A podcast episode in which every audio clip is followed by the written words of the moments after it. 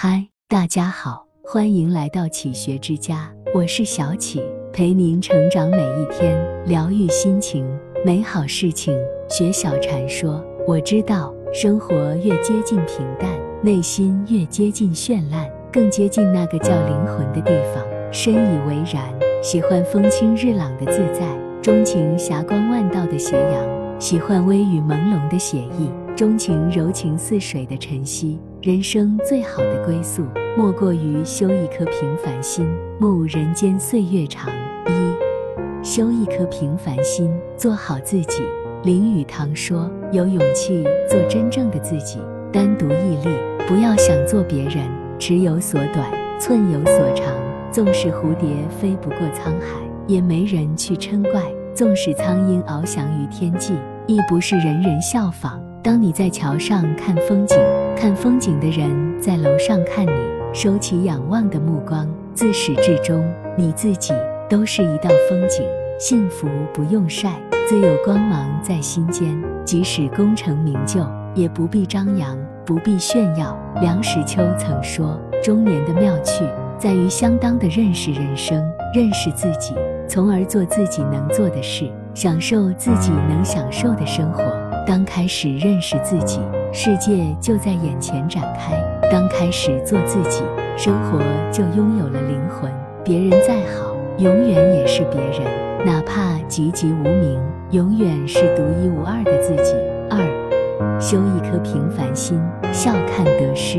古人常说：“笑看人间沉浮事，闲坐摇扇一壶茶。”漫漫人生，起起伏伏，几多欢笑，几多愁。所谓人生，不过是留一半惊喜，留一半遗憾；所谓缘分，不过是在生活中邂逅，又在生活中流失，却又在因果中轮回。